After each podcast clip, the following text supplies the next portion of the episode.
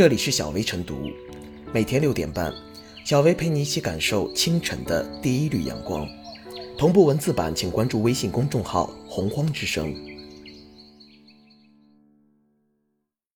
本期导言：近日，江苏一家长在自己发布的短视频中大呼：“我就退出家长群，怎么了？”这位家长认为，老师要求家长批改作业、辅导功课，使得自己承担了教师应负的责任和工作。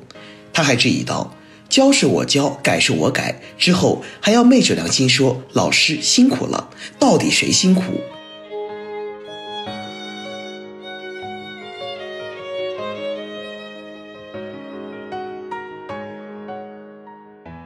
我就退出家长群，怎么了？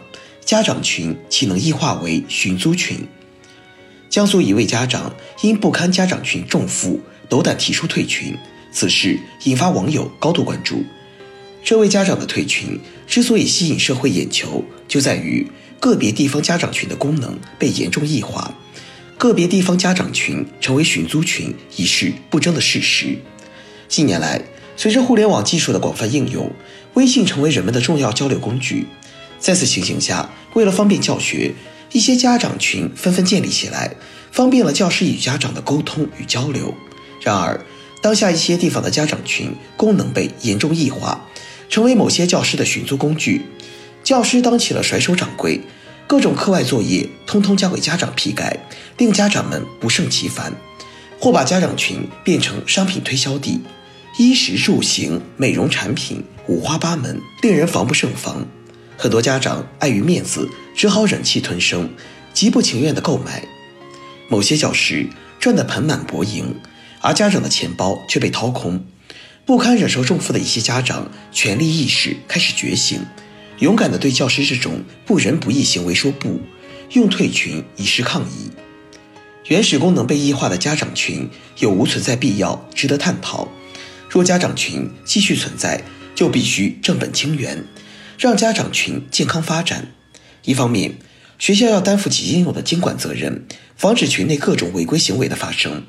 平时注重加强对教师职业操守的道德教育，家长群发布的信息内容必须和教学相关，防止和避免本该由教师完成的工作量交给家长去完成。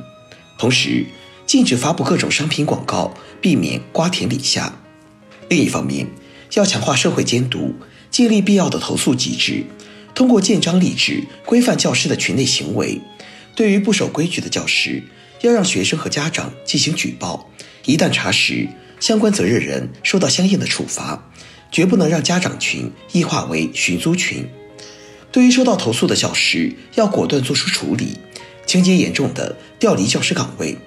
只有这样，才能以儆效尤，切实维护家长合法权益，保障家长群的良性健康发展。百年大计，教育为本，学校作为教书育人的地方，理当成为道德高地，而绝不能被铜臭所熏染。教师的基本职责就是教书育人，绝不能人在曹营心在汉。一方面拿着国家的俸禄，另一方面却人在其位不谋其政。人民教师光荣而又神圣，绝不能一心二用。把家长群变成谋私的工具，成为寻租群，不但有悖业界遵循，更为国法所不容。莫让家长群异化为寻租群，应成为社会共识。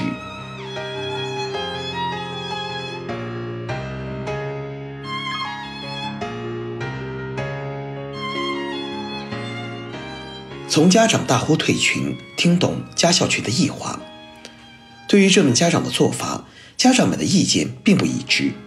赞成者认为，他说出了很多家长想说却不敢说的话；而反对者则认为，家长也太偏激。教师要求家长批改作业、辅导功课，也是为了孩子好。家长不该不了解孩子学习情况，最后吃亏后悔的还是自己。其实。这位家长的做法是完全符合国家的有关规定的。去年六月发布的中共中央、国务院关于深化教育教学改革、全面提高义务教育质量的意见明确提出，杜绝将学生作业变成家长作业，或要求家长检查批改作业，不得布置惩罚性作业。教师要认真批改作业，强化面批讲解，及时做好反馈。很显然。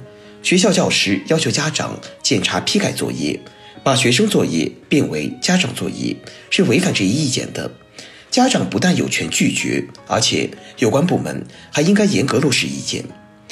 利用现代信息技术建立的家长群，本来是为了方便家校沟通信息，但不少家校群变成了教师给家长布置作业群，家长则成为校外辅导员和作业批改员。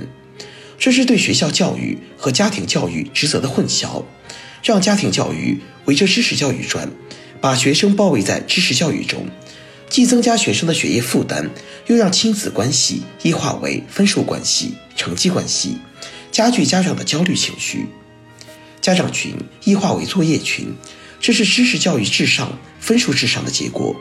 一方面，中小学办学有明显的应试教育倾向，重知识教育而轻视其他教育；另一方面，学校希望家长能积极配合学校抓学生的学习成绩。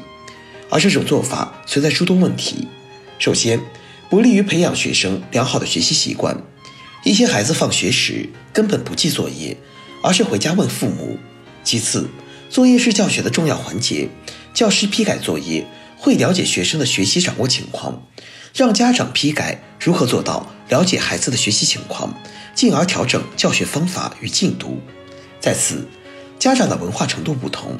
很多家长根本没有学过教育学、心理学，不懂辅导孩子，用不科学的方法辅导孩子，并不利于孩子学习进步，而且会产生亲子冲突。把家长深度卷入到学生的学习之中，这不是家校共育，而是家校共教。这不但让家长把家庭教育就理解为辅导孩子做作业，而忽视除学习之外的生活教育、生命教育。生存教育，还让家长只盯着孩子的分数，和学校老师的关系也越来越紧张。就学校办学而言，主要事务包括教学事务和非教学事务。教学事务应由专业的教师负责，而家长参与学校的办学监督管理，主要应该参与非教学事务的管理。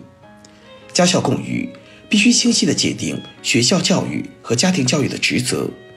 教师是教师，家长是家长，只有学校教育、家庭教育各司其职，才能给孩子成长营造健康的环境。当然，要做到这一点，必须坚决纠正中小学办学的应试倾向，要破除当前存在的唯分数论、唯升学论问题，推进中小学办学实现五育并举，才能把学校老师、家长和学生从应试教育的学业负担中解放出来。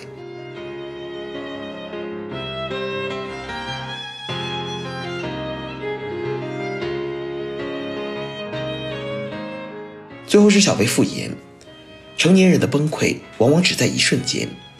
每一条类似家长大呼退群新闻的背后，都能看到一个崩溃的家长，以及无数濒临崩溃的家长们。